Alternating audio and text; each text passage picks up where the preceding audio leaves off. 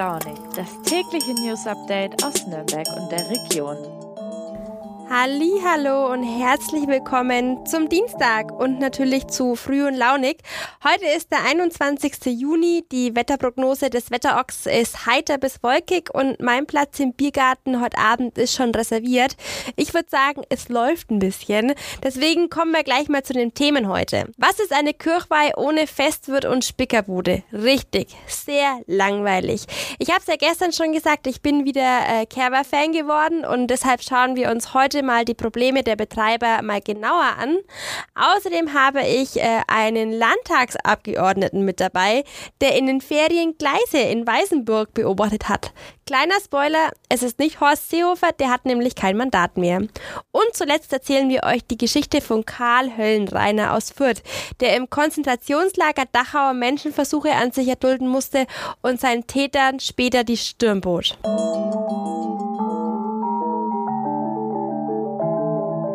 Die Kirchweih, Kerwa, Kirwa, wie auch immer Saison ist ja im vollen Gange. Nach zwei Jahren Pandemie wurde es auch mal wieder Zeit. Allerdings haben es die Organisatoren in diesen Jahren nicht unbedingt leicht. Ihnen fehlen nämlich Schausteller. Meine Kollegin Anne Kleinmann ist dem Ganzen mal nachgegangen. Liebe Anne, du hast mit Schaustellerinnen und Schaustellern gesprochen. Die Kirchweih-Saison ist ja im vollen Gange. Eigentlich müssten die ja nach zwei Jahren wieder total zufrieden sein, oder? Ja, also das ist so ein Mix, muss man sagen Also die Schausteller und Schaustellerinnen, mit denen ich geredet habe, die sagen, auf der einen Seite sind sie natürlich unglaublich froh, dass die ganzen Kirchweihen und Feste wieder stattfinden und dass auch so viel Kundschaft kommt. Auf der anderen Seite gibt es so ein paar Probleme in diesem Jahr. Da sind zum einen die extrem gestiegenen Preise, gerade für Sprit, weil die SchaustellerInnen müssen ja von Kirchweih zu Kirchweih fahren. Das heißt, es trifft sie auf jeden Fall und sie haben ja auch sehr viel Geräte dabei, sehr viele Autos, sehr viele Laster und die schlucken natürlich auch einiges. Und auf der anderen Seite gibt es ein massives Personalproblem. Also die SchaustellerInnen haben ja immer wieder Personal, gerade für den Auf- und Abbau. Und in diesem Jahr finden sie aber kaum jemanden, der das machen möchte. Und deswegen können sie teilweise auch nicht alle ihre Fahrgeschäfte betreiben. Und das ist für sie natürlich ein großes Problem und schadet auch dem Umsatz. Fangen wir mal ganz von Anfang an. Wie werden Kirchwein eigentlich organisiert? Von den Kirchen, von den Kommunen oder sind es Vereine oder die Schausteller selbst? Also das kommt ganz drauf an. In Nürnberg zum Beispiel gibt es zweierlei Versionen. Es gibt die Kirchwein, die vom Liegenschaftsamt der Stadt organisiert werden. Das Liegenschaftsamt kooperiert dafür mit dem Schaustellerverband. Das heißt, der Schaustellerverband schaut, dass es bei den verschiedenen Kirchweinen Süßigkeitenstände gibt, Karussells und so weiter, je nachdem, wie groß die in den jeweiligen Stadtteilen sind. Und es gibt aber auch Kirchwein in Nürnberg, vor allem die am Rand, ähm, die von Verbänden und von Vereinen organisiert werden. Und die holen sich dann meistens einen Festwirt, der dann die Hauptorga macht. Und gerade auf dem Land sind es eigentlich fast immer, sage ich jetzt mal, so Vereine, so Coververeine, die sich einfach zusammengeschlossen haben, um das für ihren Ort zu organisieren. Was wird denn getan, um den Schaustellerinnen und Schaustellern zu helfen? Ja, also wir wissen ja alle, dass, dass die Schaustellerinnen und Schausteller im letzten Jahr wirklich schwer hatten oder in den letzten zwei Jahren, weil einfach nichts stattgefunden hat und deswegen sie auch einfach keine Einnahmen hatten.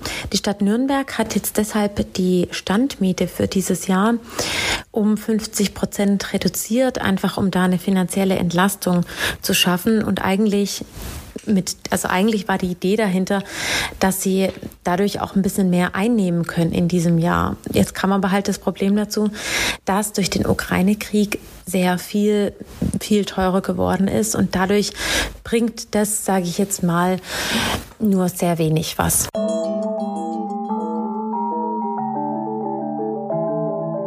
Seit Montag sind die Pfingstferien jetzt schon vorbei. Ähm, ja, wie der Weißenburger Landtagsabgeordnete Alfons Brandl die zweite Ferienwoche verbracht hat, das äh, konnten Leserinnen und Leser in der Zeitung verfolgen. Er verbrachte die Zeit nämlich am Weißenburger Bahnhof, genauer gesagt an Gleis 4. Warum? Dazu muss ich ein bisschen ausholen. Also am Weißenburger Bahnhof gibt schon immer ein Problem. Er ist nicht barrierefrei und das im Jahr 2022. Ich schildere kurz, wie es dort ausschaut. Also man kommt ebenerdig von der Straße zu Gleis 2. Dort fahren die Züge Richtung Nürnberg. Gleis 1, keine Ahnung, habe ich persönlich noch nie gesehen gab es vielleicht früher mal, also ich keine Ahnung, wo das sein soll. Wichtig ist an dem Bahnhof äh, neben Gleis 2 aber Gleis 3, denn dort kommen die Züge aus Nürnberg wieder an. Dieses Gleis 3 ist aber nur durch eine Unterführung erreichbar. Viele Treppen unvorstellbar, also für Rollstuhlfahrer da hinzukommen. Jetzt gibt es neben dem Gleis 3 auch noch Gleis 4. Da fährt eigentlich nicht. Also ähm, zur anderen Seite des Bahnhofs ist dann auch wieder eine Unterführung und äh, nur so, also Gleis 3 und Gleis 4 kann man auch quasi nur durch eine Unterführung erreichen. So, die Leute, die aus Nürnberg kommen, haben also quasi Pech. Und da hatte die Weißenburger CSU eine Idee. Wenn auf Gleis 4 doch eh nichts fährt, könnte man doch hier einen Reisendenübergang installieren. Problem, es fahren aber halt doch Züge. Laut Bahn mindestens zwei täglich. Außerdem wird das Gleis vor allem für langsamere Güterzüge verwendet, wenn mal wieder ein äh, Personenverkehrszug überholen muss. So oft passiert es aber auch nicht. Ähm, und das dachte sich auch die CSU und wollte mal genauer wissen, wie viele Züge tatsächlich auf Gleis 4 fahren.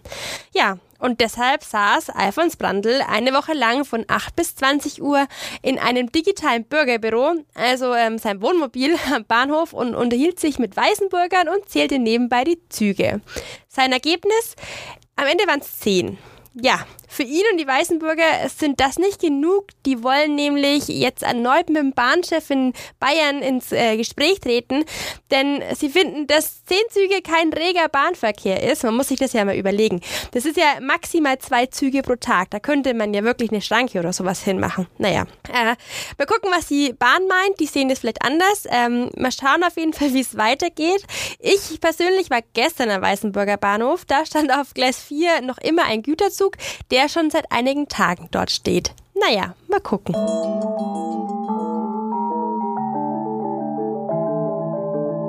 blicken wir zurück in die Vergangenheit. Und zwar auf eine Zeit, in der in Deutschland das Schreckensregime der Nazis regierte. Wie ihr alle wisst, wurden damals Juden, Sinti, Roma, Homosexuelle und wer auch immer nicht den Vorstellungen des Regimes entsprach, in sogenannte Konzentrationslager gebracht. Dort wurden die Menschen dann gefoltert, ausgehungert und ermordet. Ja, die einen mussten Zwangsarbeit leisten, andere mussten allerdings äh, Menschenversuche über sich ergehen lassen. Und einer von ihnen war der Fürther Karl Höllenreiner. Ähm, wie schon gesagt, er kommt aus Fürth, er äh, war Sinto und wurde mit 30 Jahren von den Nazis verhaftet. Zuerst brachten sie ihn ins Konzentrationslager Auschwitz, dann wurde er ins KZ Dachau nach München gebracht. Unser Chefpublizist Alexander Junghunz hat sich mit seiner Geschichte beschäftigt. Was haben denn die Ärzte im KZ Dachau mit äh, Karl Höllenreiner gemacht? Welche Versuche haben sie an ihm durchgeführt? Das waren ziemlich perverse Versuche, muss man so sagen. Die wurden ja alle kaschiert unter dem Deckmantel des Wissenschaftlichen, aber sie waren eigentlich nur dazu gedacht, die Häftlinge zu malträtieren und letztlich auch zu Tode zu bringen, also entweder zu quälen oder zu töten. Und die Häftlinge, unter denen Karl Höllenreiner war, das waren 30 Sinti und Roma, die mussten Salzwasser trinken, wo man ja eigentlich weiß, das bekommt einem nicht gut. Also da muss man keine Experimente dazu veranstalten, um das zu wissen. Und das ging über Wochen hin, bekamen sie nur mehr Salzwasser zu trinken. Und die Nazis wollten angeblich testen, ob das verträglich sei oder nicht. Das Ergebnis lag natürlich auf der Hand. Okay, es klingt auf jeden Fall sehr brutal. Jetzt hat Karl Höllenreiner die Versuche überlebt, zum ja. Glück. Äh, viele andere nicht. Ähm, 1947 konnte er dann beim ersten Nürnberger Ärzteprozess gegen seine Peiniger aussagen. Mhm. Damit entkräftete er auch ähm, so Schutzbehauptungen der angeklagten Mediziner. Was haben denn die behauptet? Die haben sich damit verteidigt in diesem Prozess, in diesem großen Nürnberger Folgeprozess gegen Mediziner des Dritten Reiches mit der These, angeblich sei es den Häftlingen besser gegangen, wenn sie diese Experimente auf sich äh, zukommen hätten lassen können. Sie hätten angeblich eine bessere Versorgung bekommen als andere Häftlinge oder sie hätten diesen Experimenten auch zugestimmt. Alles Quatsch und alles falsch. Okay, und das konnte er quasi dann entkräften mit seiner Aussage. Das hat er mit seiner Aussage vor jetzt ziemlich genau 75 Jahren entkräftet. Er stand dann auch seinem Peiniger gegenüber und da hat es dann ja eine spannende Szene gegeben. Ja, das äh, stand auch im Text, dass eben äh, dass, dass es einen Vorfall gab in diesem mhm. Gerichtssaal. Was war denn da genau los? Also Karl Höllenreiner stand seinem Arzt gegenüber, der an ihm diese Experimente gemacht hat und hat ihn natürlich wiedererkannt, sowas vergisst man ja nicht und ist dann aufgesprungen und hat dem Arzt Wilhelm Beigelböck dann eine schallende Ohrfeige verpasst. Der ist über eine Barrikade gesprungen und hat ihm einen richtig heftigen Schlag versetzt, der dann auch damals von der Presse notiert worden ist. und hat gesagt, dieser Lump hat mein Leben ruiniert. Womit er wahrscheinlich recht gehabt hat. Das war natürlich eine Zäsur, eine Verletzung sondersgleichen, ein Trauma für diesen Menschen. Zum Glück hat er es wenigstens überlebt, aber das ist natürlich was, was sein ganzes Leben geprägt und auch ziemlich äh, vernichtet hat. Ja, das glaube ich. Man hat ja auch Dinge gesehen, die man wahrscheinlich ja. nicht mehr vergessen hat. Jetzt ähm, ist der Prozess schon 75 Jahre her. Erinnert denn heute noch was an den Prozess und an äh, Karl Höllenreiner? Also die Prozesse sind schon gut aufgearbeitet, an die wird erinnert. Von Karl Höllenreiner habe ich jetzt auch das erste Mal gehört. Da hat der Landesverband der Sinti und Roma dankenswerterweise, finde ich, auf diesen Jahrestag aufmerksam gemacht und hat ja auch vorgeschlagen, dass man dieses Menschen besser gedenken sollte mit einem konkreten Vorschlag, nämlich entweder eine Straße oder einen Platz in Fürth, er ist geborener Fürther gewesen, der Höllenreiner, nach ihm zu benennen. Ich finde das einen guten Vorschlag. Ich hoffe, die Stadt nimmt sich dessen an. Dann schauen wir mal, hoffen wir mhm. mal, dass es dazu kommt. Ja, Vielen bin Dank. gespannt. Danke ebenso.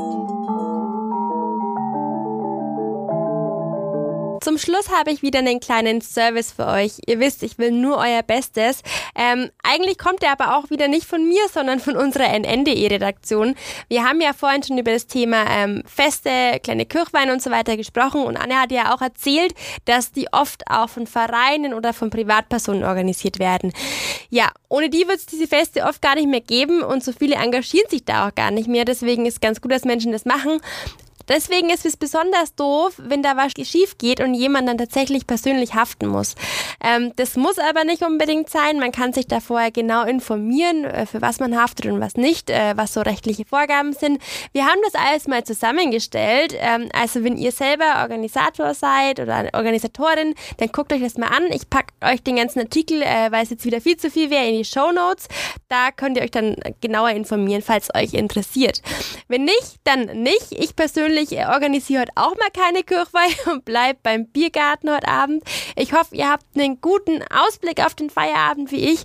Wir hören uns jedenfalls morgen wieder und bis dahin wünsche ich euch eine super Zeit. Bis dann. Tschüss.